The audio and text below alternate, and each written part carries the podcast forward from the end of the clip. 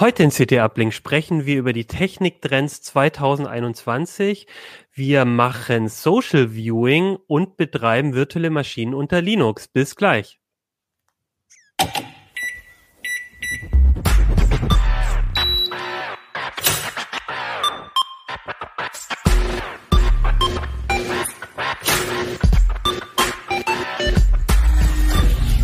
CT Uplink. Hey, herzlich willkommen bei CT Uplink. Mein Name ist Achim Bartschok und ich begrüße euch im neuen Jahr 2021. Yay! Ähm, ja, ähm, ich verrate jetzt, glaube ich, kein Geheimnis, dass wir diese Folge noch im alten Jahr aufnehmen und wir sind eigentlich alle ziemlich neidisch auf euch, äh, dass ihr schon im neuen Jahr seid. Ihr könnt uns ja mal erzählen, ob das neue Jahr wirklich so viel besser ist als alte, wie alle immer sagen. Äh, genau. Wir haben euch aber schon die neue CT mitgebracht. Das ist nämlich die CT Nummer 2 2021. Ähm, ich habe hier auch das Titelbild und ihr seht schon, also die Zuschauer sehen schon, es geht vor allem um Techniktrends. Darüber reden wir heute ähm, gleich mit Christian. Christian, du bist bei uns im Ressort Mega und deine Themen sind so alles rund um Verbraucherschutz, äh, Politik, Wirtschaft, Digitalisierung auch. Äh, und heute auch Trends. Habe ich irgendwas vergessen? Nee, irgendwie alles ein bisschen. Hallo. Genau, und du hast ähm, dir quasi für CT gemeinsam mit Kollegen so ein bisschen angeguckt, was ist im Jahr 2021 so an, ähm, wird spannend im Bereich Technik, im Bereich IT. Äh, dann haben wir Nico. Nico, du bist ähm, bei uns für alles mit Audio und Video zuständig, glaube ich. Und Smart Home, genau. Ach genau, und Smart Home, ja. Und immer wenn ihr einen Artikel über komplizierte HDMI-Standards oder ähm, absurdeste AV-Schnittstellen findet, ja. Genau, und äh, wie die funktionieren, dann könnt ihr euch sicher sein, dass die von Nico sind. Genau, und wir haben Kevan und Kevan ist bei uns äh, so der einer der Linuxer und Open Source Experten, viel Praxis, aber du stellst auch immer die neuen Distributionen vor. Und heute baust du mit uns virtuelle Maschinen unter Linux. Genau, so ist es. Ja, okay, super. Also, dann haben wir drei bunte Themen oder ja, sind, glaube ich, eine ganz gute Mischung. Und ich würde sagen, weil wir jetzt schon im neuen Jahr sind, oder ihr zumindest schon da draußen, würde ich anfangen. Lass uns doch mit den Trends anfangen, Christian. Du hast dich mit Kollegen einfach mal zusammengesetzt. Das machen wir eigentlich traditionell am Anfang des Jahres, dass wir ähm, so ein bisschen den Überblick geben. Und bevor wir mit den Trends aus dem Heft loslegen, wollte ich fragen, was ist denn, was ist denn für dich 2021? Was glaubst du sind so die spannendsten Themen, die so auf uns oder auf dich zukommen im Bereich Technik auf uns? Hast du da so einen Favoriten? Ja, also ich würde tatsächlich zwei Themen nennen. Ähm, das eine, was ich unglaublich spannend finde, ist eigentlich ähm, nicht unbedingt ein Techniktrend. Also es ist nicht, nicht in erster Linie von der Technik getrieben, sondern ist das, was wir alle im Alltag jetzt, was unseren Alltag prägt, ähm, durch die Pandemie, dass ähm, zumindest Wissensarbeiter im Homeoffice sind und ähm, ja, was machen, was äh, technisch eigentlich äh, ja alt ist, also Videokonferenzen nutzen. Ähm, was ich aber spannend finde, ist, wie entwickelt sich das weiter? Also wie entwickelt sich die Technik weiter, um Homeoffice sozialer zu machen, angenehmer zu machen, weniger anstrengend zu machen, weniger einsam zu machen? Und das zweite Thema, was ich super spannend finde, ähm, ist ähm, ein Roboter-Thema, das ähm, unsere Kollegin Pina aufgeschrieben hat, was auch in der Strecke mit drin ist.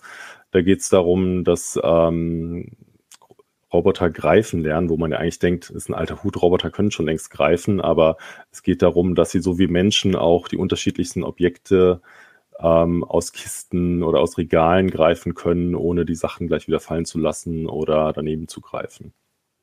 Warum findest du das? Also beim ersten Thema klar, das betrifft uns jetzt alle. Warum glaubst du, ist das zweite Thema so mit den Robotern so so so spannend? Weil ich, also, was also verändert das? Ja, einmal finde ich finde ich es technisch spannend, ähm, weil äh, dieser Schritt eben einfach so so groß ist. Ne? Also dass halt bisherige Industrieroboter ähm, gleichförmig Objekte von einem Fließband greifen können oder auch aus einem großen äh, Korb greifen können, aber dass ähm, das eben äh, einprogrammiert werden muss und dass es da um einförmige ähm, Bewegungen geht äh, oder auch die Roboter können natürlich auch an verschiedener Stelle, an verschiedener Stelle zugreifen, aber dann sind es meistens identische Objekte.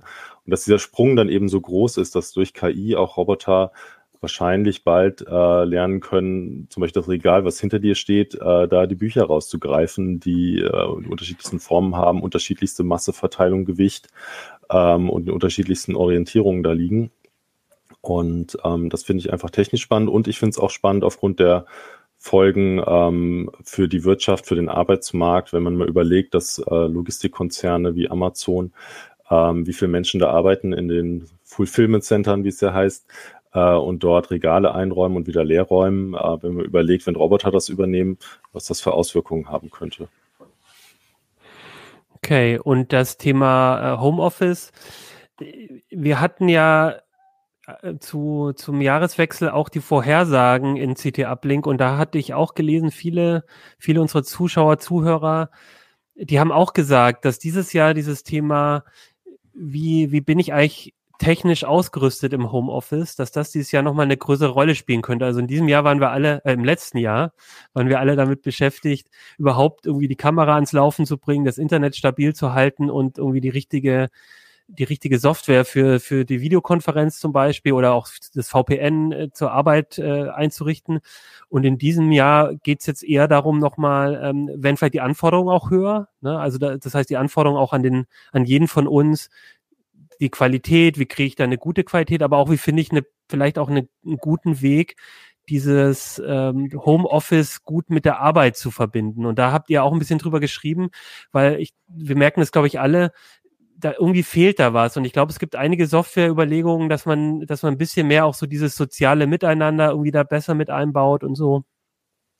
Ja, also ich ähm, glaube, was man mit Sicherheit sagen kann, ist, dass ähm, den meisten Menschen im Homeoffice äh, der Kontakt zu Kollegen fehlt. Das wissen wir einfach aufgrund von Umfragen. Also das ist etwas, was die Leute natürlich selber sagen. Das ist eine Selbsteinschätzung, aber soweit wie man das äh, quasi für äh, objektive Realität halten kann, ist das ein Problem, dass, ähm, dass wir eben äh, den Kontakt zu Kollegen vermissen, den spontanen Austausch, egal ob jetzt zu fachlichen Themen oder auch zu persönlichen Themen.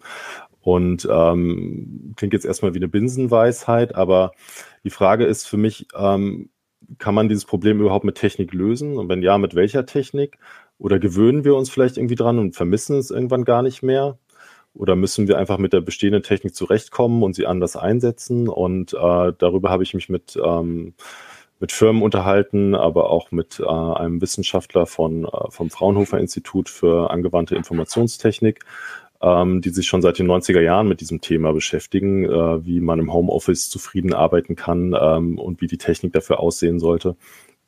Und ähm, ja, dieser, äh, die Forscher haben da ganz spannende Ideen und ja, das haben wir aufgeschrieben. Also da geht zum Beispiel darum, dass, ähm, dass äh, der, der eine These ist, dass ähm, die Technik, die wir aktuell einsetzen, also klassische Videokonferenzsoftware wie Microsoft Teams oder Cisco WebEx oder auch ähm, Programme wie Google Docs ähm, oder Slack, dass die ähm, gar nicht mit diesem Homeoffice-Gedanken in erster Linie entwickelt wurden, sondern eher für verteiltes Arbeiten. Also dass man von Standort zu Standort zusammenarbeitet und dass die soziale Ebene da gar nicht so wichtig ist, weil man hat ja an diesem, bei diesem standortübergreifenden Thema hat man ja noch Kollegen auf dem Flur, mit denen man äh, Kontakt hat, die man auch so durch die Wände telefonieren hört oder wo man weiß, ist der jetzt überhaupt gerade da oder ist er nicht da oder ist er in der Kaffeeküche, ne? Dieses ganze so bisschen äh, Unterbewusste, das, ähm, das fehlt in den Anwendungen und ähm, ja, man kann sich nun eben Gedanken machen, ob äh, Software äh, diese sogenannte Gruppenpräsenz, wie es in der Wissenschaft heißt, irgendwie abbilden kann, wie das aussehen könnte. Ja, ich finde, ich finde das auch eine ganz spannende Frage, wo ich auch verschiedene so, so pragmatische Lösungen schon gehört habe. Also ich, ich habe äh, von einem Bekannten gehört, dass die sich tatsächlich während der Arbeit dann den Videostream weiter laufen lassen im kleinen Team, dass die quasi immer das Gefühl haben, das Team ist im Hintergrund dabei. Muss man natürlich ein bisschen aufpassen, dass man da nicht irgendwie dann äh, irgendwie vergisst, dass quasi die Kamera die ganze Zeit läuft und man dann irgendwie mit anderen Leuten redet oder telefoniert und die anderen alles ist mitbekommen. Aber das fand ich ganz interessant aufgrund dieses Bedürfnisses. Und dann gibt's bei uns ja zum Beispiel auch in der Redaktion. Also ich weiß, ich glaube, ähm, in einem Ressort beim, beim, beim Hartmut ist es so, dass die sich äh, eine Zeit lang Freitagabend immer noch mal zumindest getroffen haben. Oder ihr, glaube ich, trefft euch, Nico und Christian, dann zumindest einmal, einmal täglich irgendwie zusammen. Aber da redet man natürlich auch immer eher über die Arbeit. Da ist dieses soziale Miteinander nicht, nicht hm. so nicht so spannend. Genau, also ich glaube, in vielen Firmen ähm, gibt es schon Ideen, wie man dieses Thema explizit angehen kann. Also das Thema der Gruppenwahrnehmung, dass man eigentlich wissen möchte, unterbewusst oder bewusst, was machen meine Kollegen eigentlich gerade, woran arbeiten die, arbeiten die vielleicht gerade an einem Thema, an dem ich selber auch arbeite, sollte ich mal mit denen quatschen? Oder ist es im Moment auch ein guter Zeitpunkt, um einen Kollegen anzurufen, weil er sich gerade eben mit dem Thema beschäftigt, an dem ich auch arbeite, oder macht er gerade was ganz anderes und ich reiß ihn total raus?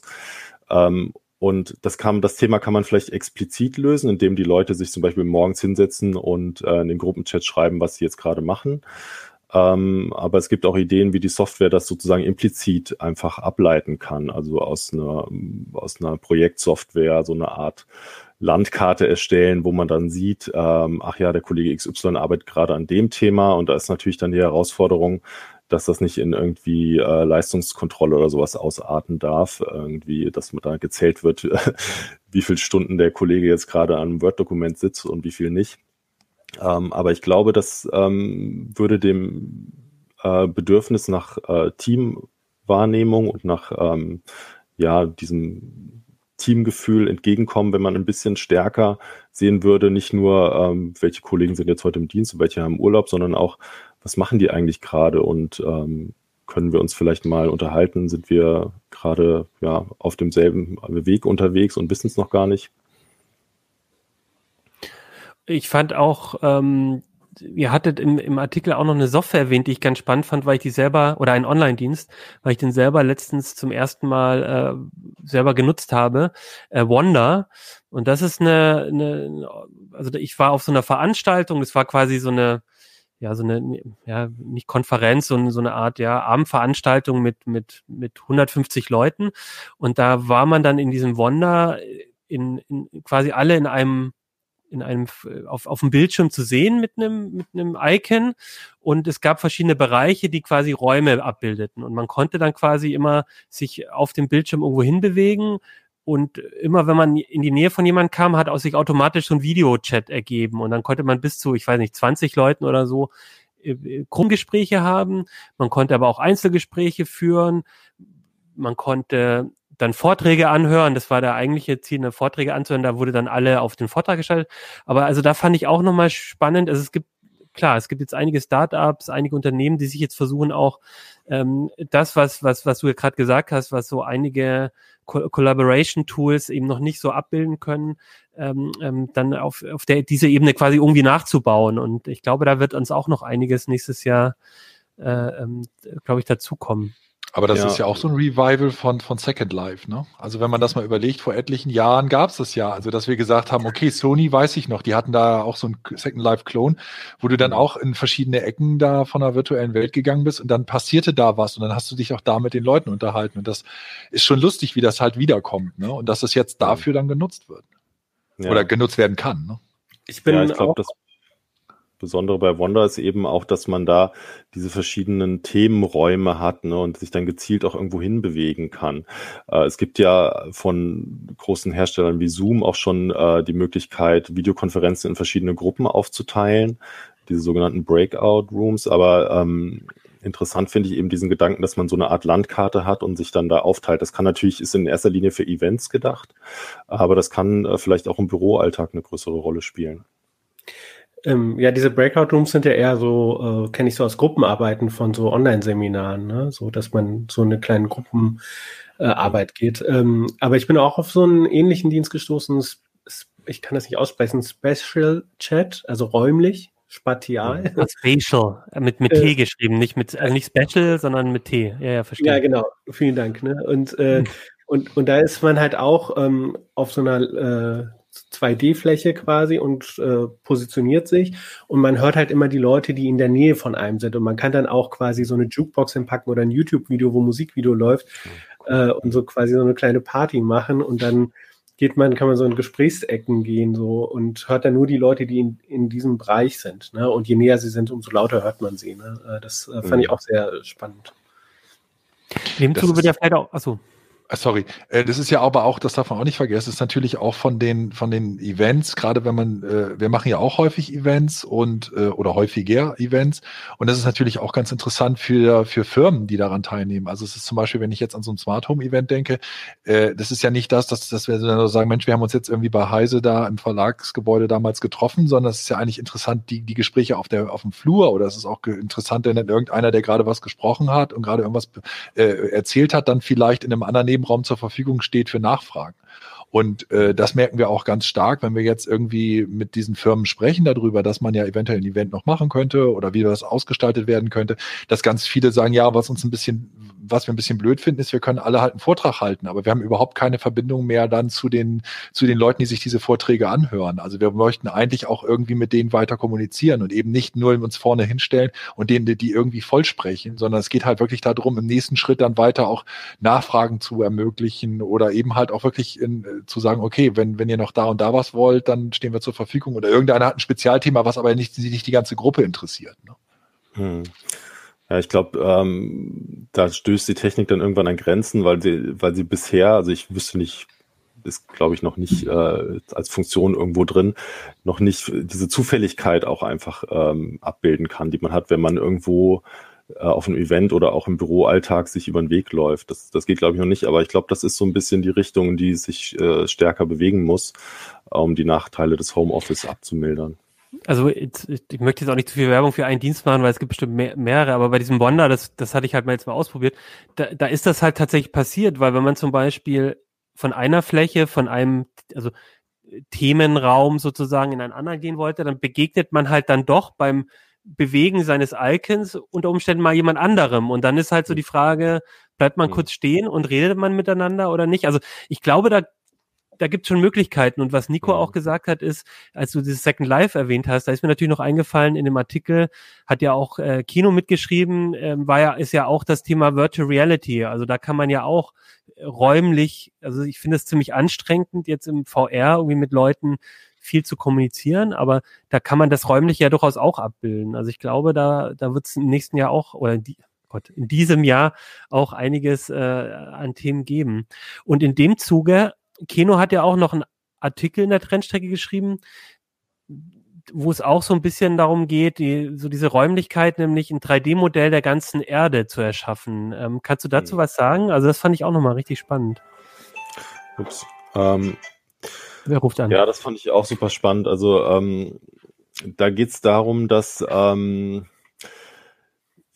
für VR oder für AR-Anwendungen, äh, Augmented Reality-Anwendungen, ähm, die aktuellen Positionsdaten, die wir haben, wenn wir uns irgendwo drin oder draußen bewegen, nicht genau genug sind, ähm, die über GPS zur Verfügung stehen und dass deswegen verschiedene Firmen, zum Beispiel Google, ähm, mit ähm, Hilfe der Nutzer oder auch von ihren Vermessungsfahrzeugen eine Art äh, supergenaues 3D-Modell der ganzen Welt erstellen, ähm, dass einfach aus Objekten mit verschiedenen Techniken Punktwolken erstellt werden, ähm, so dass man dann hinterher wieder daran anknüpfen kann und zum Beispiel ja quasi Drohnen navigieren kann oder äh, Drohnen selbst navigieren können im dreidimensionalen Raum. Oder auch äh, wie bei Minority Report ähm, virtuelle Oberflächen über die echte Welt legen können mit unseren Geräten, mit Augmented Reality Brillen oder auch mit Smartphones. Und ähm, das ist halt ein Trend, der so ein bisschen im Verborgenen abläuft, finde ich, der überraschend ist, weil zumindest ich wusste es noch nicht, dass das längst passiert, also dass diese Punktwolken ähm, schon erstellt werden, dass die Daten dafür gesammelt werden.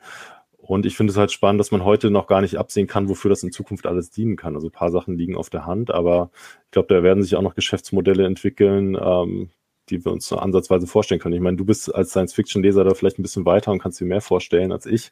Aber ähm, ja, ähm, also das könnte, könnte noch ein großes Thema werden. Und wir haben es jetzt erstmal im Rahmen der Trendstrecke äh, relativ kurz und knapp erklärt, was da passiert.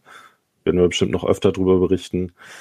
Ja, aber das äh, ist nur ein Trend. Also wir haben noch äh, sieben andere identifiziert ähm, und ausgesiebt. Es hätten natürlich noch viel mehr sein können. Aber wir haben insgesamt acht Trends und die ich alle ganz spannend finde. Und ja, ich bin gespannt auf das Feedback unserer Leser. Genau, ich kann ja mal von den Themen her, also dass man so eine Vorstellung bekommt, mal, ich habe hier die Liste. Also ein Thema sind Security-Chips, also auch der, in der Hardware haben wir uns ein bisschen umgeguckt, was passiert. Ultra, Ultra Wideband ähm, Funk, ähm, die äh, Starlink und so, also die Internetsatelliten. Ich glaube, das ist tatsächlich ein Thema, was auch, glaube ich, jetzt im 2021 nochmal viel drüber gesprochen wird. Die Roboter mhm. hatten wir schon, haben wir schon drüber gesprochen. Äh, Kryptowährungen werden umweltfreundlicher. Ich glaube, der hat Mirko geschrieben, den Artikel. Nee, den habe ich geschrieben. Ah, den hast du geschrieben. Oh, Entschuldigung. Ich, ich denke immer gleich bei Bitcoin immer und oder bei, bei Kryptowährungen immer gleich an Mirko Dölle. Ja, Mirko hat mir geholfen. Okay. Da geht es ein bisschen darum, dass äh, Kryptowährungen eigentlich sehr spannend sind, aber oft halt sehr viel Energie fressen und das irgendwie nicht so richtig in die Zeit passt, in der mhm. wir alle irgendwie gucken, äh, unsere ja, Umweltbilanz zu verbessern. Was glaube ich mhm. auch noch nicht ganz äh, sich ganz herumgesprochen hat, dass es aber auch Alternativen gibt zu diesem energieintensiven äh, Mining. Ähm, und ja, das, das erklären wir kurz. Genau, und die 3D-Modelle hatten wir und ähm, auch ein spannender Trend, den glaube ich jetzt viele äh, in Deutschland auch in diesem Jahr schon so mitbekommen haben, ähm, dass die, ähm, dass die Autos immer mehr ähm, zu einem, wie sagt man es, äh, auch ein, ein Betriebssystem haben und Software und vieles davon eben quasi sich auch erst beim, also dass man quasi Upgrades für sein Auto bekommen kann, was Tesla ja macht, was jetzt, äh, viele haben jetzt über VW geredet, ne? Sven hat einen Artikel in der, in der CT auch gehabt, wo er den ID3 getestet hat und wo eben auch das Thema war, wenn man den aktuell kauft, klappt vieles noch nicht und man hat halt so eine, aber so ein mhm. Versprechen, dass, dass dann im nächsten Jahr das Auto quasi immer, immer besser wird. Und ich glaube, ja. das wird auch ein großes Thema im nächsten Jahr werden. Ja, ja wir haben das zugespitzt auf das ähm, auf die kostenpflichtigen Upgrades. Also ähm, das eine ist ja, dass man für sein Auto sowie fürs Smartphone ähm, auch kostenlose Updates bekommt, äh, vielleicht auch neue Funktionen mit dabei. Aber was die Hersteller jetzt immer mehr vorantreiben, ist eben auch, dass man äh, gegen Gebühr bestimmte Funktionen freischalten kann. Ähm, bei Audi heißt das Functions on Demand, kann man auch anders nennen, aber ich glaube, der Begriff trifft so einigermaßen, ist leider wieder Englisch, aber ähm, und das finde ich auch ganz interessant, weil da ist so ein bisschen ähm, hat so ein bisschen zwei unterschiedliche Aspekte. Einmal, dass man einfach eine Softwarefunktion freischaltet auf eine Hardware, die eh vorhanden ist. Aber noch spannender ist, glaube ich, der Aspekt, dass irgendeine Hardware schon eingebaut wird, obwohl man sie gar nicht explizit mitbestellt hat. Zum Beispiel besondere Scheinwerfer oder Sensoren. Und dass man die erst nutzen oder ausreizen kann, wenn das entsprechende, äh, wenn man das entsprechende Update dann äh, nachkauft, irgendwann nach dem Kauf. Und ähm, ja, da ist so ein bisschen die Diskussion, äh, ob man jetzt wirklich äh, Vorhinein wirklich nur das bezahlt, was man bestellt, oder ob die Hersteller vielleicht einen kleinen Teil der Kosten schon mal umlegen, ähm, einfach aufgrund der Gefahr, dass man hinterher eben doch nicht dieses Upgrade dann bucht. Das finde ich irgendwie eine spannende Diskussion, äh, die auch zeigt, wie quasi Digitalisierung ähm, Geschäftsmodelle verändert und dann ja eben auch etwas gewöhnungsbedürftige äh, Geschäftsmodelle dann quasi daraus werden, die sicherlich Vorteile haben, aber auch diskutiert werden können. Ja, das ja. Jemand. Also es gab ja auch sogar diesen Fall, wo äh, ein Gebrauchtwagenhändler von Tesla irgendwie ein äh, zurückgenommenes Modell aus einem Rückruf gekauft hat. Das hatte halt gewisse Features äh, und dann hat das jemand gekauft und hat das auch gesehen, dass da das Feature ist. Dann kam das nächste Update und dann hat Tesla mal einfach das diesen Autopiloten halt deaktiviert, ja, so weil sie gesagt haben, ach nee, die, äh, der Kunde hat das ja gar nicht gekauft. Ne? So, mhm. also das sind, da kommen ja auch nochmal so Fragen so aus Verbraucherrecht und äh, ähm, glaube ich, nochmal ein paar Sachen für die Rubrik Vorsicht Kunde dazu. Ich glaube, ja, das ist aber auch das ist eigentlich auch ein altes Thema. Also ich erinnere mich, dass, also dieses Thema hatten wir auch bei Hardware ja schon im Computer, ne? weil die Hardwarehersteller ja auch manchmal auf derselben Hardware-Grundlage verschiedene hm. Produktpreiskategorien. Genau. Die Soundblaster-Karten waren extrem idente, also ähnlich oder ich glaube sogar baugleich fast bei der Hardware und die haben sich nur unterschieden dadurch, dass die Treiber bestimmte Funktionen eingeschaltet haben. Das hat Soundblaster später auch nochmal versucht oder angedacht bei Mainboards. Also man wollte halt die 0815 Sound haben und man wollte ein spezielle Soundblaster-Chips draufbauen und man hat dann gehofft, dass man sozusagen nach Bezahlung das freischalten kann. Aber dahinter steckt natürlich in dem Sinne eine Menge Technik, weil das ist natürlich auch ein extremer Angriffspunkt für Hacker. Also in dem Moment hast du natürlich auch Leute, die eventuell das einfach schaffen, freizuschalten, ohne dass du dann einen Cent für bezahlt hast. Ne? Mhm. Und das, und das wird auch nochmal spannend bei den Autos, weil klar, bei den, bei einem, bei einem Prozessor oder bei einer, bei einem, bei einem, bei einer Soundkarte oder so, da denke ich mir so, ja, wenn ich es hinkriege, da irgendwie diese zusätzlichen Features doch irgendwie freizuschalten, da, das, da, da, da, da denkt man jetzt sich nicht vielleicht weiter dabei, aber ich kann mir schon vorstellen, dass in den nächsten Jahren dann auch Leute, weil sie versuchen, irgendwas freizuschalten, irgendwie Auto pricken oder, oder äh, mhm. irgendwie Probleme bekommen. Also das wird, glaube ich, nochmal richtig interessant, ja. Ja, ist auf jeden Fall eine Steilvorlage für Hacker, die ganze Geschichte. Und ähm, ja, wie, wie Nico sagt, ne, das ist eigentlich ein uraltes Thema, weil dahinter eben halt die Logik steckt, wenn ich die Hardware einheitlich produziere, wenn ich das Auto einheitlich baue, kann ich äh, durch diese Reduzierung der Komplexität äh, als Hersteller Geld sparen oder ich kann vielleicht ähm, höherwertige Hardware zu einem gleichen Preis einbauen wie vorher, wenn ich 27.000 unterschiedliche Varianten bauen muss auf dem Fließband.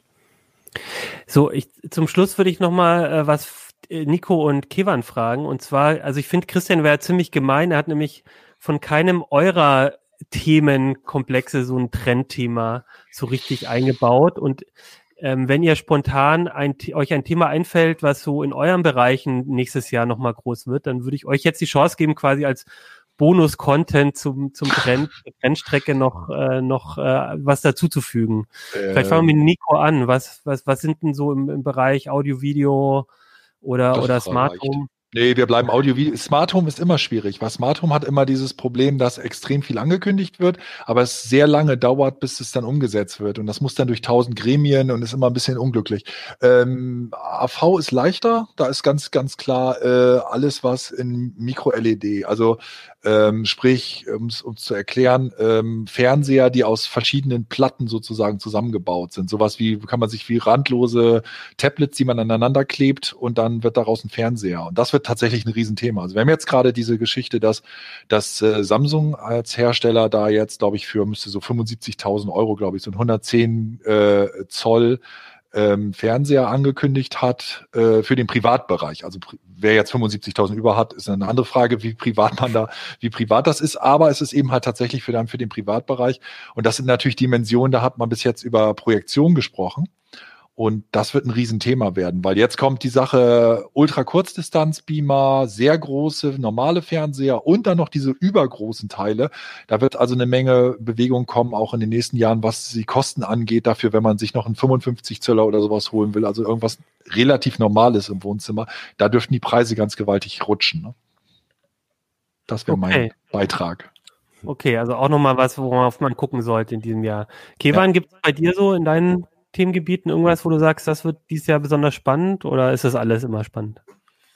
Ja, das ist gar nicht so leicht zu beantworten. Ich denke mal, auf der technischen Ebene ähm, wird sich da ähm, vielleicht nochmal Linux noch ein bisschen so weiterentwickeln Richtung so Benutzerfreundlichkeit, äh, diese Flatpak-Apps, ja, die sich viel leichter installieren lassen und ähm, da könnte ich mir vorstellen, dass die Integration ins System nochmal sich ähm, optimiert, also in die unterschiedlichen Betriebssysteme oder Linux-Distributionen und ähm, oder auch so äh, Sachen wie ähm, neues anstehendes Multimedia-Framework, Pipewire, ähm, ähm, was halt so ein bisschen so die Aufgaben von Puls Audio übernehmen soll, ähm, wie es mit Wayland, diesem neuen Grafik-Server, ähm, äh, weitergeht. Also diese neuen Techniken, die schon so paar Jahren an denen gebastelt wird, ne, dass das und die ähm, auf der nicht technischen Ebene ist halt die Frage, ob jetzt durch ähm, die Präsidentschaft von Biden jetzt dieser Druck beim Thema digitale Souveränität ähm, bisschen rausgeht, ähm, was halt die Forderung angeht, Open Source im öffentlichen Sektor. Also wir haben ja bis zur CDU gesehen, dass sie sich dafür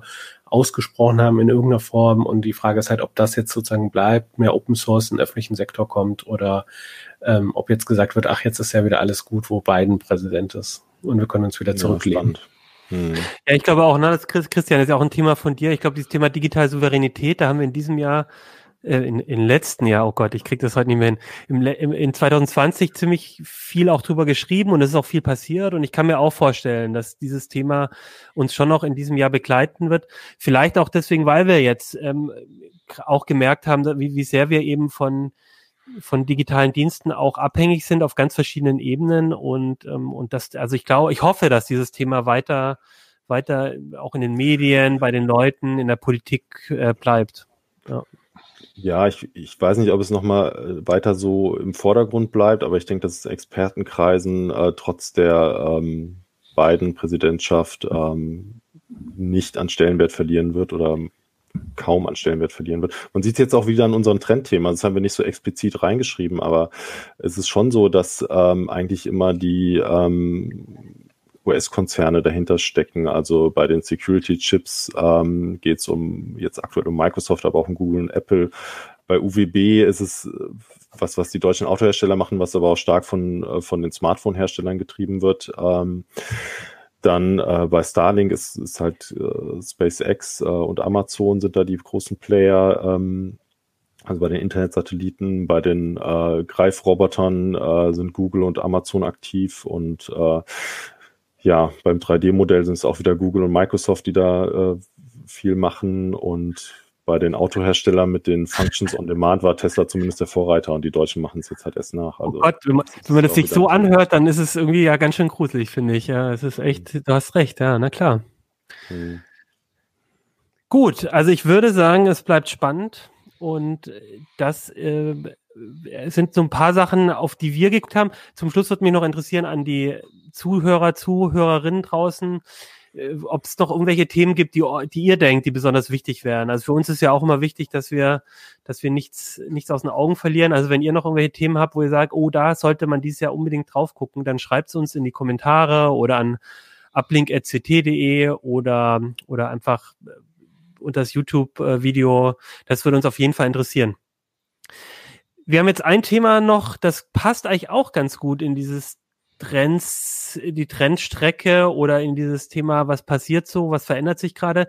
Und zwar, wir haben das gerade, glaube ich, im Vorspann Social Viewing genannt. Es hieß auch äh, intern Gruppen gucken oder Gruppen klotzen.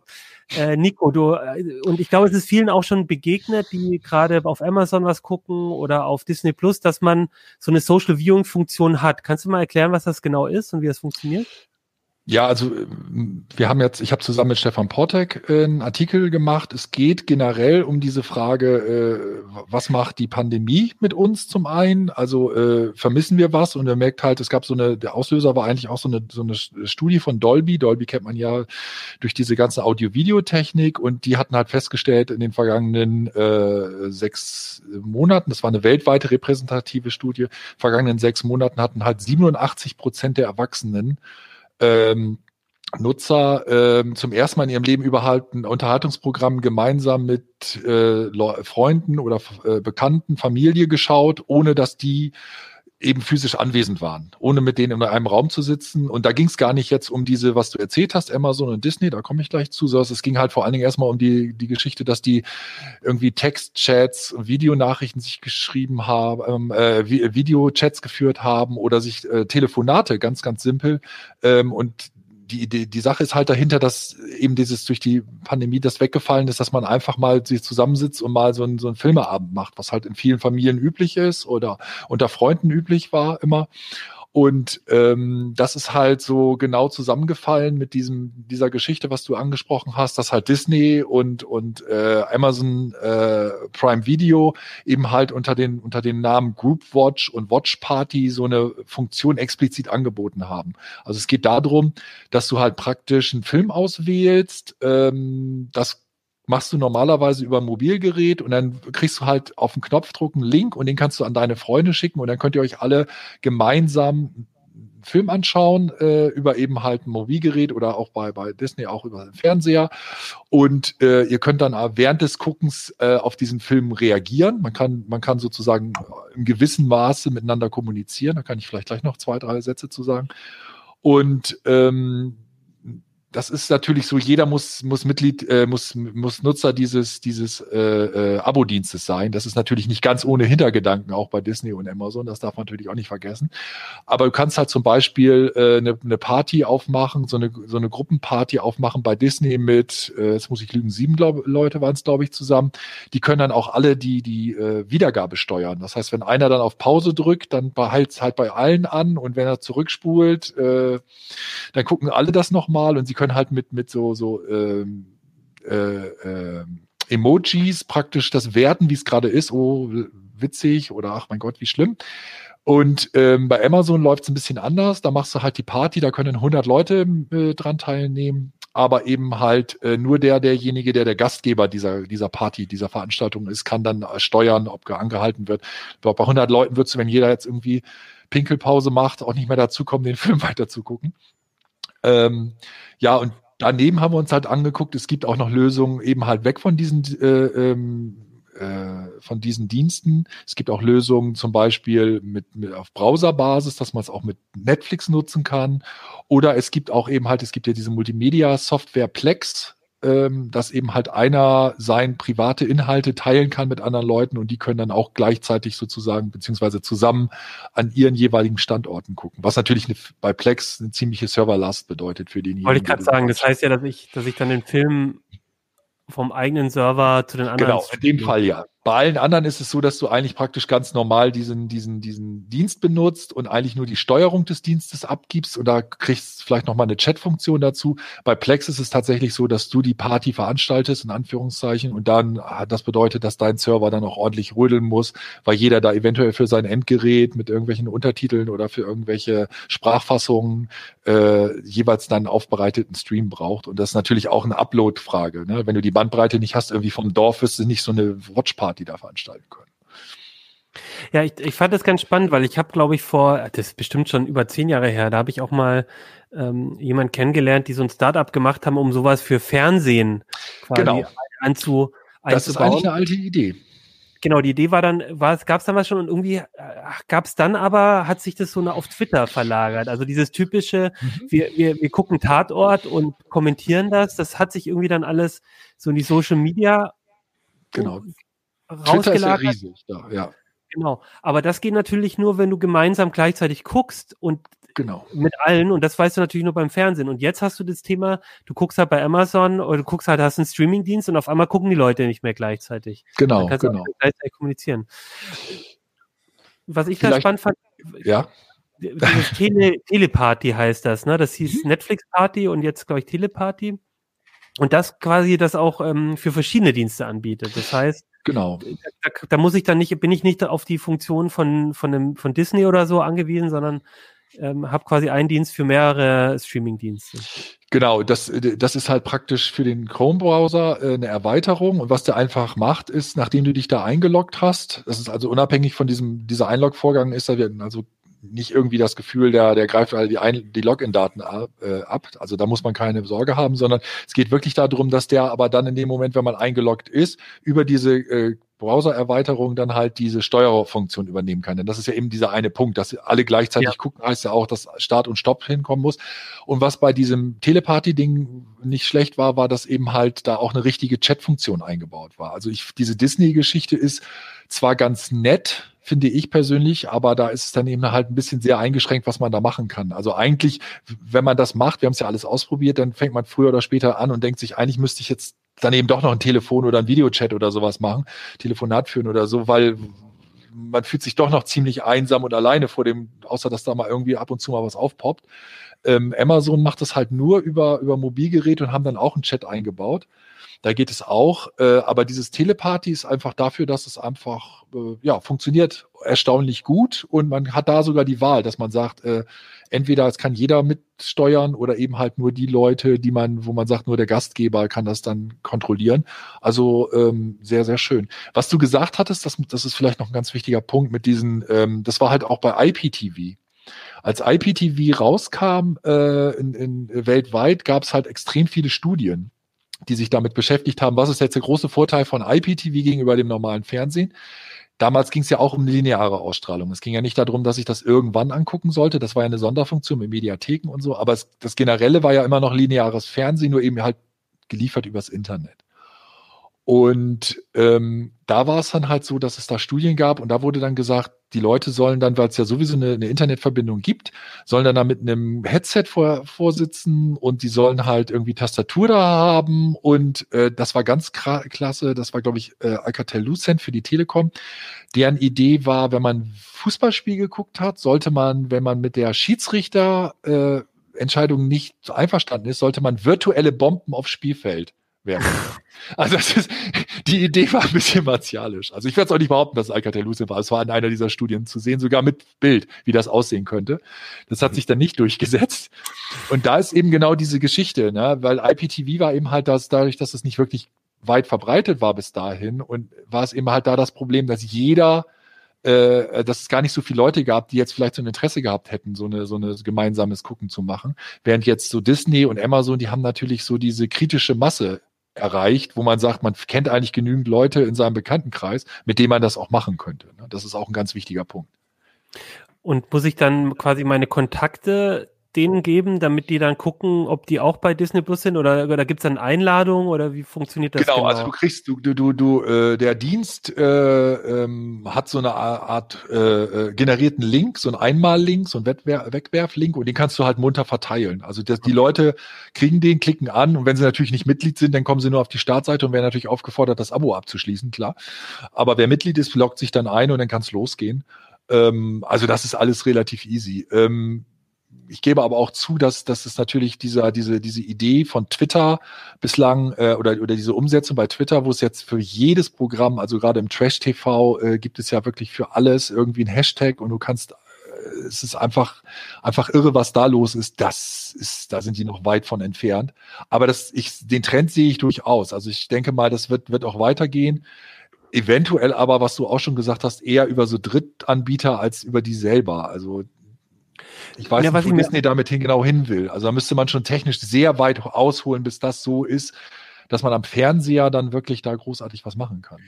Ja, was ich mir zum Beispiel noch vorstellen könnte, äh, ist irgendwie ein neuer Film oder eine neue, was ich, die neue Mandalorian-Staffel kommt raus und dann kann man gemeinsam mit irgendeinem Schauspieler die Premiere angucken und dann ist der halt mit im Chat und dann wird es genau zu einem bestimmten Zeitpunkt ausgestrahlt oder man hat irgendwie einen, genau.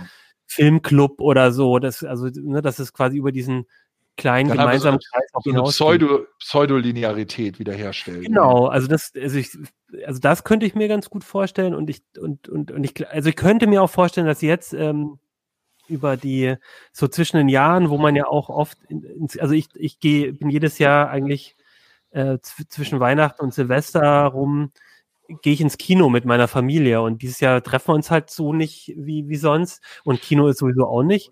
Da, da denkt man dann genau über sowas nach und ich kann mir schon vorstellen, dass diese Funktion, ist jetzt auch kein Zufall, dass die genau jetzt rauskommen, dass, dass, dass diese Funktionen von vielen jetzt erstmal entdeckt werden und ja, warum nicht? Also ich kann mir das schon vorstellen, dass das jetzt ein größeres Thema wird.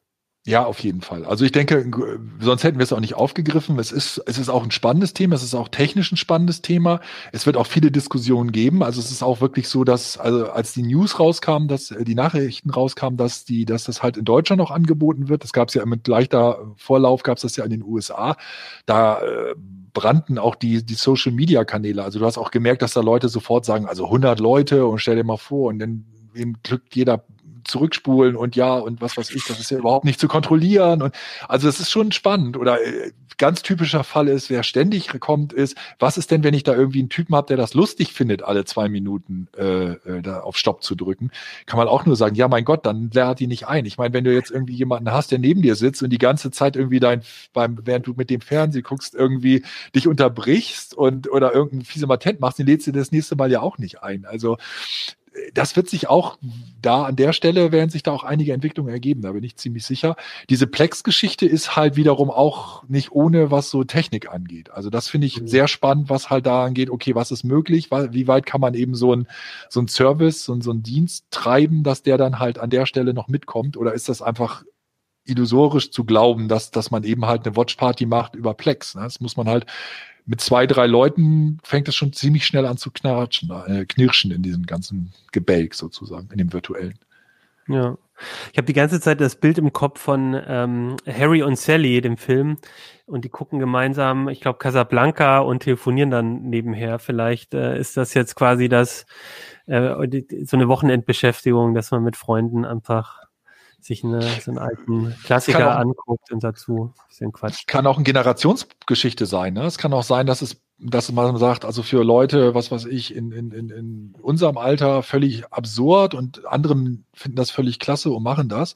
Also ähm, muss man ja auch wissen, äh, an, auf, auf diese Teleparty-Geschichte waren wir auch tatsächlich gekommen, dadurch, dass halt Freunde von uns, also von Stefan und mir, das einfach benutzt haben. Ne? Und die das einfach völlig super fanden und wo wir auch gesagt haben, okay, das, das andere kannten wir und wir hatten das schon überlegt, das zu machen, das Thema, aber dass die halt wirklich gesagt haben, wie, das kennt ihr noch gar nicht, das ist bei uns schon total in der, in der äh, Community rum und das machen wir total häufig. Also da könnte durchaus sein, dass sich das, das, das ergibt, dass es halt nicht jeder macht, muss ja auch nicht jeder immer den Trend mitmachen, aber dass da durchaus Gruppen gibt, die sich dann häufig treffen und sagen, Mensch, das ist genau das, worauf ich gewartet habe, während Corona, äh, dass ich ein bisschen Abwechslung habe. Weil klar, ich meine, wer jetzt wirklich komplett alleine wohnt, äh, langweilt sich dann einfach auch vielleicht schlicht und ergreifend vor Disney Plus oder äh, Amazon Video oder wo auch immer. Ich finde diesen Aspekt auch spannend, wie ihr schon gesagt habt, dass es wieder ein bisschen zurückgeht zum linearen Fernsehen. Da ist mir aufgefallen, hat nicht Netflix so eine, Konf ähm, eine Testphase irgendwo auf der Welt, wo sie sogar ein lineares Programm quasi testen? Die haben, ja, ja, die haben, also die machen ständig Geschichten, die haben zwei, äh, das haben sie einmal und ähm, äh, äh, das, das glaube ich, wird bei jedem Dienst früher oder später in irgendeiner Weise angeboten werden. Also solche Geschichten, dass man sagt, irgendwas, woran sich die Geme äh, die, die, die Leute ähm, richten, wonach sich die Leute richten können. Und wir haben es ja jetzt schon, dass, dass bei vielen Diensten, dass äh, jetzt meinetwegen äh, einmal pro Woche die neue Episode von irgendeiner Staffel kommt. Es würde jetzt nichts dagegen sprechen zu sagen, äh, weil es irgendwie cleverer ist, startet die nicht wie jetzt um neun Uhr morgens, sondern meinetwegen immer um 18 Uhr oder um 16 Uhr oder was weiß ich immer. Da wirst, würdest du, wenn du das verbindest mit so einem Group-Watch-Erlebnis oder das, was Achim gesagt hat, eben halt mit so einer, mit so einer Watch-Party, wo vielleicht irgendjemand Bekanntes dabei ist oder was, würdest du es wahrscheinlich extrem anheizen können. Ne? Hm. Ja, man hätte auch wieder diesen Effekt, dass man dann am nächsten Morgen quasi, wenn man nicht in das Social Viewing vorbei ist, aber dass man am nächsten Morgen dann nochmal so einen Smalltalk-Aufhänger Genau. Hat. Genau. Jetzt ist es ja genau umgekehrt. Jetzt kommt ja immer Gott, erzähl bloß nichts. Ich habe die letzte Mandalorian-Folge noch nicht gesehen. Ich habe noch keine einzige davon gesehen, aber ähm, es gibt da noch einen anderen Aspekt, nämlich ähm, es gibt zum Beispiel einen Psychologen, Friedlund heißt der, der ähm, so Studien gemacht hat zu Mimik und Gestik und ähm, der hat Versuche gemacht, wo Leute, also zwei Freunde kamen zu einem Versuch und einer hat halt einen Film gesehen, der andere war im Nebenraum und ähm, der hat gar nichts gemacht. Der hat durch so eine Spiegelscheibe, so wie wir es aus dem Krimi kennen, einfach diesen Versuch mit äh, beobachtet. Und ähm, wenn derjenige, der den Film geguckt hat, geglaubt hat, dass der Freund auch in einem anderen Raum den gleichen Film guckt, dann war viel mehr Mimik und Gestik. Ne? So ja. und äh, ähm, das ist natürlich auch nochmal so ein sozialer Aspekt oder ein psychologischer Aspekt. Ich zum Beispiel fand anfangs äh, die, die Heute-Show total langweilig, bis ich mal angefangen habe, sie mit äh, Freunden zusammen zu gucken und dann äh, lacht man auch irgendwie mehr über die Witze. Ne? So. bei Deutschland und dabei Twitter laufen lassen, ist einfach die beste Unterhaltung, die es gibt. Wenn dann irgendwie die Leute wieder bei Goodbye Deutschland sagen, ich habe gar nicht gewusst, dass man in dem, in dem anderen Land nicht Deutsch spricht und die Leute überall bei Twitter Bingo tippen, da weißt du, das hätte ich nicht aus. Doch, das ist, das ist, das ist, da geht es auch überhaupt nicht mehr darum, wie gut oder schlecht die Folge ist. Es geht einfach mehr, es ist mehr Erlebnis, was bei Twitter abgibt in dem Moment, als, als die Folge selber. Und ich habe mich selber dabei ertappt, dass ich mal irgendwann, äh, jetzt nicht, nicht gut bei Deutschland, aber irgendwas geguckt habe, wo auch extrem viel Twitter-Beteiligung bei war. Und ich musste aber dann nächsten Tag so früh aufstehen, dass ich es nicht zu Ende gucken konnte. Dann habe ich es halt am nächsten Tag äh, die Aufzeichnung angeschaut. Ich habe mich wirklich dabei erwischt, dass ich, als ich das, den Schluss geguckt habe, irgendwann mein Handy gegriffen angegriffen habe und Twitter angeschaltet habe und dann erst gemerkt, ach Mist, ist ja nicht mehr linear. Jetzt ist ja vorbei. Jetzt ist ja keiner mehr da, der das kommentiert gerade. Also es war halt eigentlich interessierte mich überhaupt nicht, was da wirklich in dieser Show losging, aber diese Twitter-Geschichte, die war einfach total lustig. Es gibt auch wirklich talentierte Leute, die hervorragende Kommentare zu allen blödsinnigen Shows haben. Ja, auch dieser Elf Freunde Live-Ticker. Ähm, ja, Fußball gucken. Wie, wie war schlecht waren teilweise die, die, die Spiele, aber wie klasse waren von den Kollegen teilweise die, die Kommentare. Und das ist, ist das kann viel unterhaltsamer sein, als irgendwie ein Spiel zu gucken, was da 90 Minuten vor sich hin plätschert oder so. Genau. Jetzt, jetzt ist es ja oft so, dass wir über solche coolen Feature von irgendwelchen äh, Diensten reden und dann gehen wir, haben wir einen Linux-Rechner und dann gehen die vielleicht gar nicht, Kevan. Aber man kann ja dann vielleicht ein Windows in der virtuellen Maschine laufen lassen. Das war jetzt eine sehr gewollte Überleitung. Ja, genau. Ich hatte eine cheesige Überleitung zum Linux-Thema. Und immer negativ. Immer erstmal, äh, erstmal, es geht nicht bei Linux. Und wie kommen wir aus der Nummer raus? Bitte. Nein, also aber ganz im Ernst, ich finde ähm, das Thema total spannend, weil also bei mir ist es umgekehrt. Ich habe einen Windows-Rechner und habe halt zum, wenn ich programmiere und, und, und Sachen mache, ein paar andere Sachen mache, dann lasse ich da ein Ubuntu in der virtuellen Maschine laufen. Und du hast es quasi andersrum gemacht. Du hast in einem Linux virtuelle Maschinen laufen lassen mit anderen Distributionen zum Beispiel oder eben auch mit Windows, richtig? Genau, also ein bisschen kommt es auch daher, als ich ja ähm, vor knapp zwei Jahren angefangen habe bei der CT, äh, als fester Redakteur, dann äh, musste ich ja Sachen sozusagen testen und äh, ähm, ausprobieren und da halt dann immer auf einem Testrechner was zu installieren, ist manchmal äh, mühselig, äh, vor allem wenn man jetzt einfach nur gucken will, was hat sich jetzt bei KDE Plasma getan oder so, wo es nicht um die Hardware geht, sondern ähm, oder man schreibt eine News und will nochmal nachgucken, äh, wie hieß die Einstellung oder so. Und da habe ich halt selber halt angefangen, virtuelle Maschinen intensiver zu nutzen und fand das überraschend fluffig, also im Vergleich zu Jahren davor. So und äh, und dann ähm, habe ich gedacht, das ist doch auch spannend und auch aus den Rückmeldungen zu unserem Linux-Schwerpunkt, wo Leute gesagt haben, ach, die eine Windows-Software gibt es, äh, die brauche ich aber, da gibt es für Linux ähm, leider nicht den Ersatz und so. Ähm, ähm, habe ich halt gedacht, so, okay, das ist doch vielleicht so eine ähm, Alternative und ähm, ich finde, es geht mittlerweile super einfach. Man muss nicht mehr irgendwelche speziellen Kernel-Module installieren. Das ist alles sozusagen mitgeliefert. Man muss halt nur einmal die entsprechenden virtuellen Maschinenprogramme installieren und, der, und äh, der Rest ist äh, kinderleicht. Also wir können das auch gerne mal zeigen. Bevor wir es zeigen, einmal kurz die Frage, weil die stellt man sich am Anfang immer, man kann ja auch ein Dual Boot machen, zwei, äh, zwei Betriebssysteme parallel betreiben wann, welche, also wann würdest du sagen, taugt es eher, ein Dual Boot zu machen und wann ist die virtuelle Maschine eher das Sinnvolle für einen? Ich weiß, es ist eine sehr komplizierte Frage, aber vielleicht so, so ganz grob. Also ich persönlich finde der Dual Boot mega nervig, weil ich habe meistens dann die Daten in dem in dem einen System und im anderen nicht und so, ja, und ähm, deswegen, ähm, und dann muss man ja auch noch warten zum Neustarten. Also ich meine, mittlerweile starten sowohl Windows als auch Linux äh, ähm, viel schneller als früher, ne? aber trotzdem finde ich das nervig. Wenn ich aber natürlich etwas mache, was sehr viel Hardware Ressourcen braucht, ne? also Spiele, Videoschnitt, Ne, wobei Videoschnitt kann man sich fragen, warum man das macht man es nicht mit der Linux-Software, aber anyway, also sowas, da würde ich dann halt eher Dual-Boot machen, ne? Also wenn ich halt ähm, ähm, sehr viel Power brauche, wobei bei Videoschnitt, ich habe es nicht ausprobiert, aber das wäre mal eine interessante Frage, ob das nicht auch in der virtuellen Maschine geht, weil also Spiele, 3D-Leistung, so, da würde ich sagen, ähm, lieber neu starten und das andere System booten, sprich Windows. Aber genau, äh, ganz kurz, es ist halt so, wenn man jetzt äh, virtuelle Maschine laufen lässt, dann laufen halt trotzdem irgendwie zwei Betriebssysteme. Also da muss muss man sich Ressourcen so ein bisschen teilen und dann ist bei Dual Boot natürlich nicht so. Genau, und es ist halt natürlich auch die Frage, wie viel Wumms hat mein Rechner, ne? Und wie mhm. viel, vor allem wie viel RAM hat der, ne? Aber das, was man sagen muss, ist halt, es hat sich ja in den letzten Jahren unglaublich was getan. Also jetzt nicht in den kürzeren Jahren, aber so davor halt, ne, äh, wir hatten diese Virtualisierungstechnik in den Prozessoren, ähm, die äh, Intel VT oder AMD V äh, oder ähm, bei AMD hieß es früher auch S SMV und ähm, und das äh, ist halt, ähm, also man kann jetzt einfach eine Virtualisierung laufen lassen, ähm, fast genauso schnell äh, wie direkt auf der Hardware. Ne? So, und das ist sehr beeindruckend. Also auf der einen Seite hatten wir diese Entwicklung bei der Hardware, die Virtualisierung sozusagen mitgedacht hat im Prozessordesign und auf der anderen Seite ähm, haben wir äh, die Entwicklung halt bei der Software, die halt eben ähm, äh, also zum Beispiel im Linux-Kernel sind dann direkt sozusagen Schnittstellen eingebaut, die das dann auch nutzen.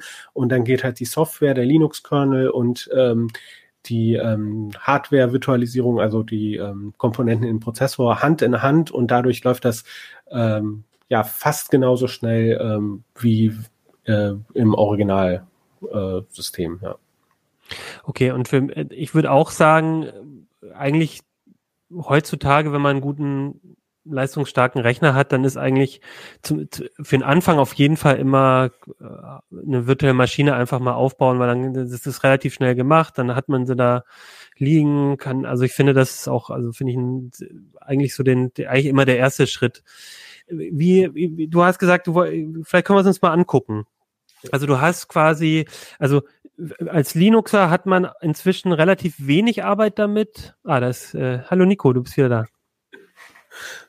Ähm, als, als, als Linuxer hat man da auch inzwischen wenig Arbeit mit. Quasi Software ist schon mit dran, dann installiert man quasi noch äh, so ein paar Pakete oder ich weiß gar nicht. Ähm, äh, genau. genau. also man installiert, äh, ich würde jetzt mal vereinfacht sagen, die Viewer, ne, die diese Betrachtungsprogramme, also es, es ist wirklich sehr stark vereinfacht.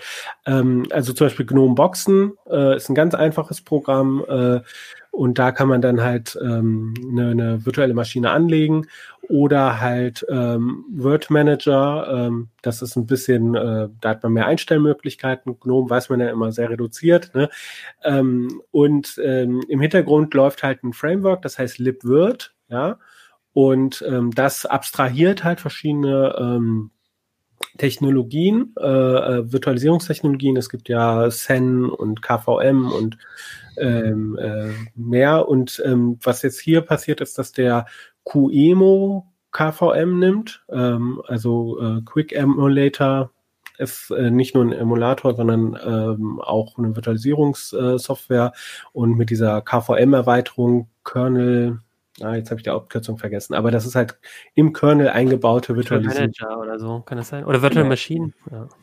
Ja, Kernel Virtual Machine. Ja, ein bisschen peinlich, dass ich jetzt vergessen habe, aber es ist auch nicht wichtig. Das ist ja das Tolle. Es interessiert mich nicht, wie das heißt, sondern es funktioniert einfach. Und das äh, fand ich so klasse. Und genau, ich weiß nicht, ob man meinen Rechner jetzt zeigen kann. Genau, Dankeschön. Ähm, an Johannes. Und ähm, ich äh, habe jetzt hier einfach ein ähm, Standard Ubuntu. Ähm, ist, glaube ich, das LTS. Äh, äh, aus dem April und ich habe hier GNOME Boxen installiert. Ich habe schon mal was vorbereitet, wie in so einer Kochsendung. Und ähm, man sieht jetzt hier ist schon Windows, was ich halt installiert habe. Und da kann ich jetzt da draufklicken. Und äh, ich hoffe, genau, ja, da haben wir. Da ist es, das Windows. Genau, ja.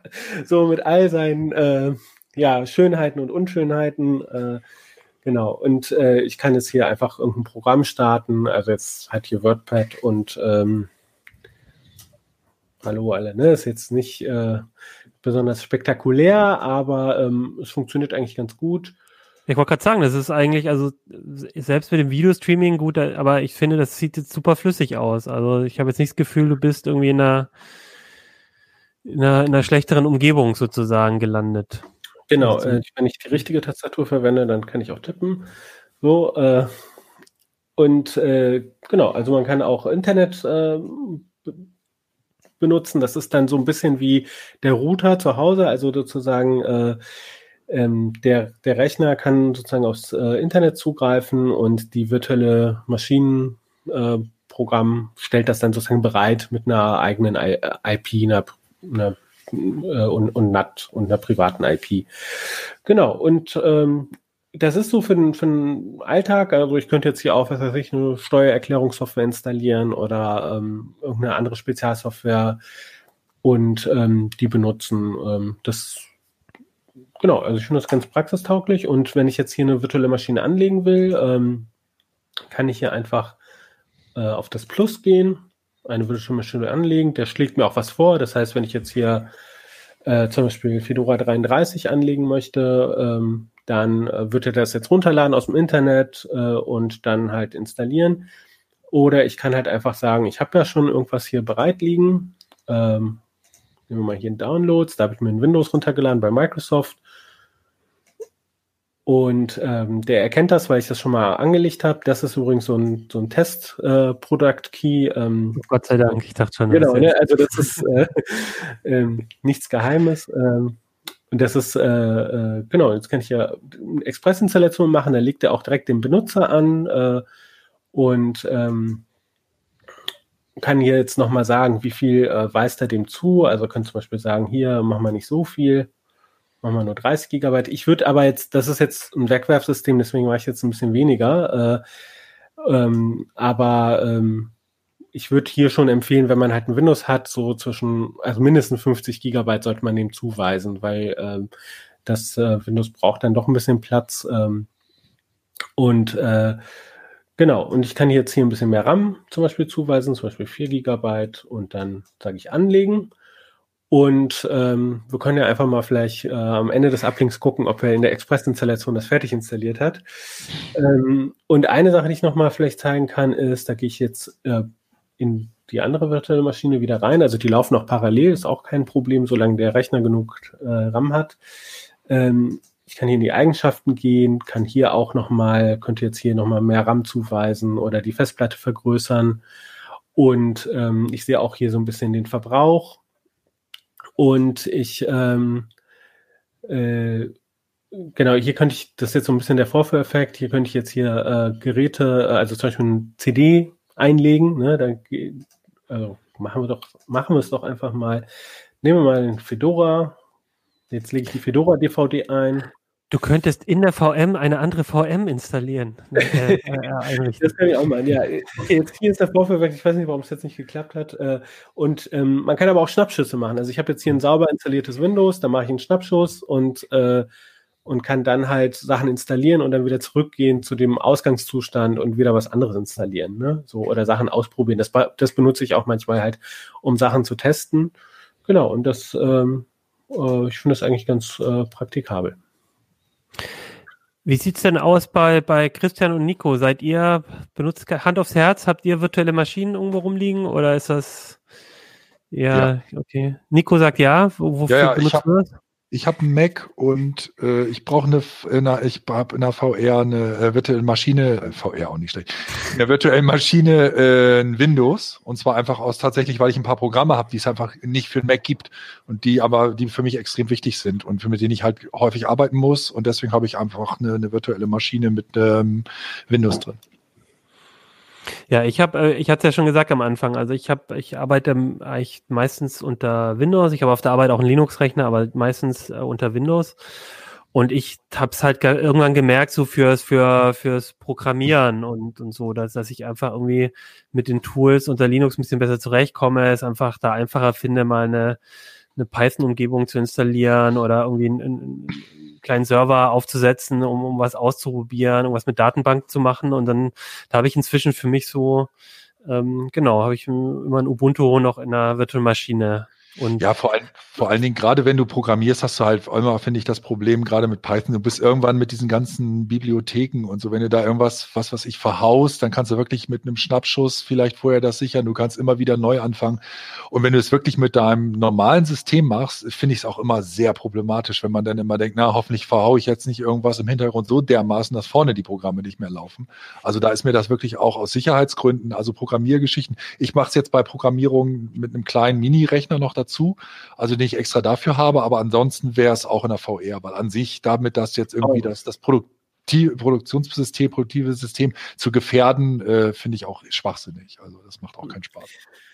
Ähm, Achim, was da für dich noch eine Alternative sein könnte, wäre hier Windows Subsystem for Linux 2. Äh, mhm, das ist ja auch eine äh, VM quasi. Äh, und das ist auch total spannend zu sehen, was da Microsoft halt macht mit äh, Anbindung von Linux und äh, also bis hin zu, dass man jetzt über ein äh, Windows Explorer quasi auf die Linux-Dateisysteme in diesen äh, WSL2 VMs zugreifen kann. Ja.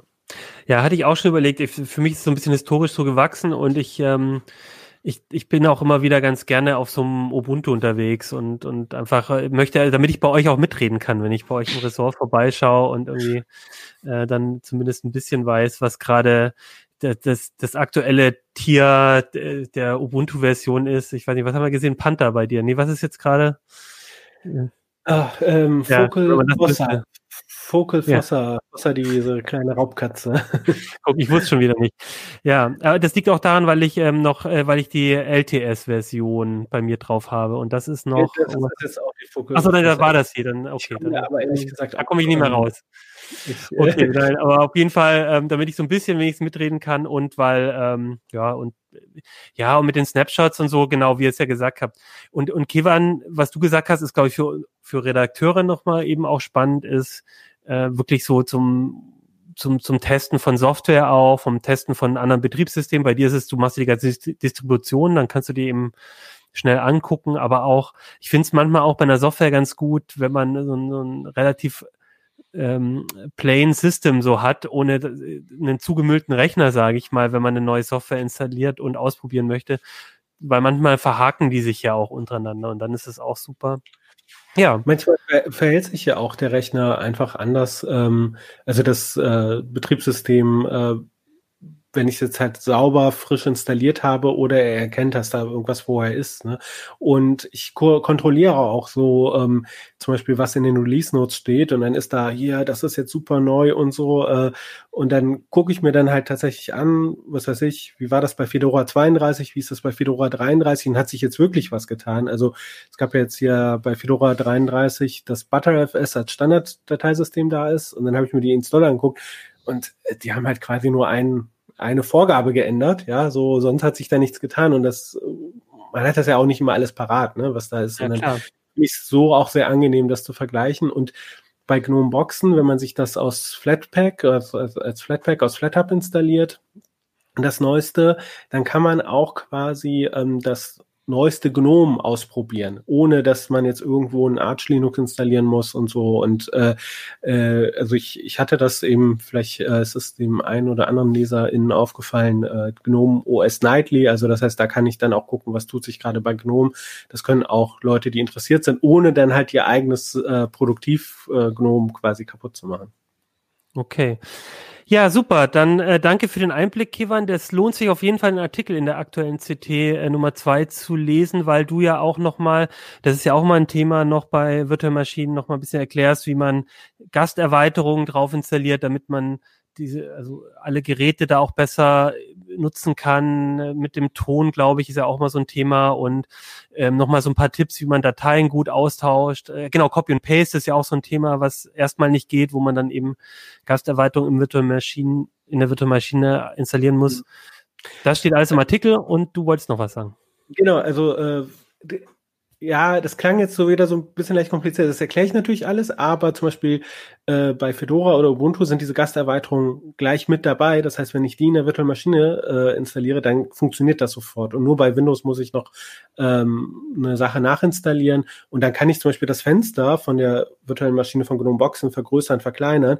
Und der Desktop passt sich an, weil der dann denkt, der virtuelle Monitor hat halt eine andere Auflösung. Ne? Und das geht super fluffig. Und vielleicht können wir noch mal einmal umschalten auf äh, ähm, meinen Rechner. Und also ihr seht, es ist alles super einfach und ihr dürft aber trotzdem den Artikel lesen, da stehen nämlich noch trotzdem wertvolle Hinweise noch also drin. gerade am Booten, es müssen noch die letzten Sachen machen, aber ich wollte nur zeigen, also diese Express-Installation ah, ja. wirklich Express, äh, der hat das jetzt gerade fertig ähm, installiert. Also jetzt kommt natürlich noch dieser Nachklang, das dauert noch ein bisschen, ne? aber Genau, die, wir sehen das Windows-Logo, Dienste werden gestartet, gleich kommt wahrscheinlich, begrüßt uns Cortana und während uns Cortana begrüßt, würde ich äh, alle da draußen ähm, verabschieden. Würde nochmal sagen, danke an Christian, Kevan und Nico. Schön, dass ihr dabei wart. In der ersten Sendung 2021. Ihr seid die ersten dieses Jahr. Und ich wünsche euch allen einen guten Einstieg ins neue Jahr. Wir sehen uns natürlich wieder nächste Woche und ich habe überhaupt keine Ahnung, was das Thema sein wird. Aber es wird bestimmt spannend. Schaltet wieder rein. Wir sehen uns. Genau, und schreibt uns an uplink.ct.de. Ciao. Ciao. Auf Wiedersehen.